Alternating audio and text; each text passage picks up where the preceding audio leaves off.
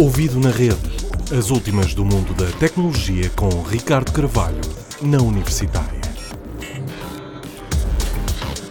Abrimos esta semana com a notícia de que foi descoberta uma vulnerabilidade nas consolas Switch da Nintendo que permita um utilizador injetar qualquer tipo de código, tal como um emulador ou um programa que abra a porta a jogos pirateados. A falha, descoberta por uma programadora e divulgada no site TechCrunch, baseia-se na ROM do processador, ou seja, não pode ser corrigida por qualquer patch. Todas as consolas produzidas até hoje encontram-se vulneráveis. Há que referir, no entanto, que a falha apenas pode ser explorada por alguém com acesso físico à consola, não havendo risco de uma invasão através da internet.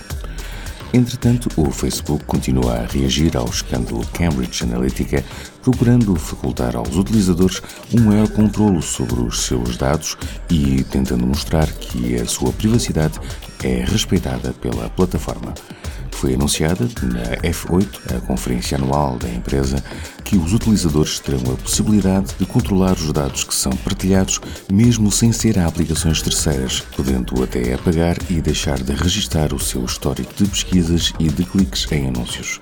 Estes dados continuarão a ser registados para apresentar estatísticas agregadas, mas, segundo o Facebook, não de uma forma associada a um determinado perfil. E, finalmente, fica a notícia de que foi lançado um protocolo para o desenvolvimento de aplicações que permitam ligar-nos com os serviços de emergência em qualquer país europeu.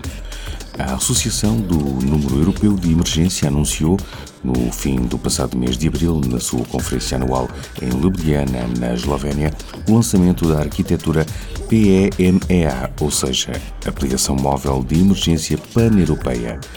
Por outras palavras, o objetivo passa por criar um standard a nível europeu para o desenvolvimento de aplicações móveis que permitam a comunicação com os serviços de emergência em qualquer país da Europa por qualquer cidadão europeu.